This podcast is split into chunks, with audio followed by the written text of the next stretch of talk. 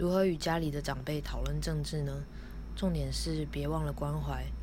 重心不是摆在说服，而是一次一次交流带来的互相理解。首先可以承诺今天会讲几个要点，或是几分钟。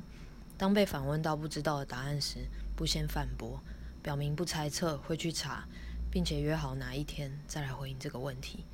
最重要的是，平时更关心长辈的生活，多做日常的聊天，聊天的频率增加了，从中了解到长辈担心的事和关心的事，也帮助我们会诊我们的想法，做出表达。